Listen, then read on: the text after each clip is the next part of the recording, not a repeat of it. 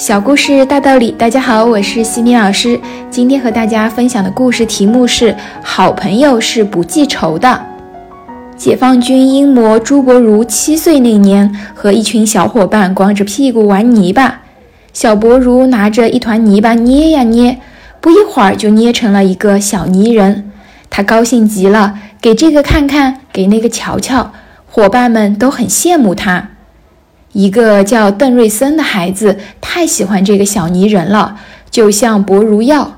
小伯如不肯给，邓瑞森生气了，不管三七二十一，拿起砖头就朝伯如扔去，正巧砸在了小伯如的头上，鲜血流了下来。小伯如疼得直哭，邓瑞森吓得一溜烟儿跑回家了。两个好朋友就这样闹崩了。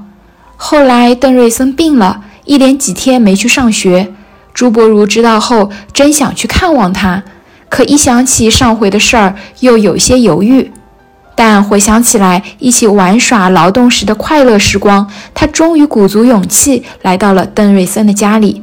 正巧邓瑞森的妈妈上山砍柴去了，家里没有别人，床头上连碗水都没有。小博如心里难过极了，连忙跑回家，端来了一碗滚烫的红薯汤，让邓瑞森趁热喝了下去。邓瑞森拉着小博如的手，泪水止不住地往下流。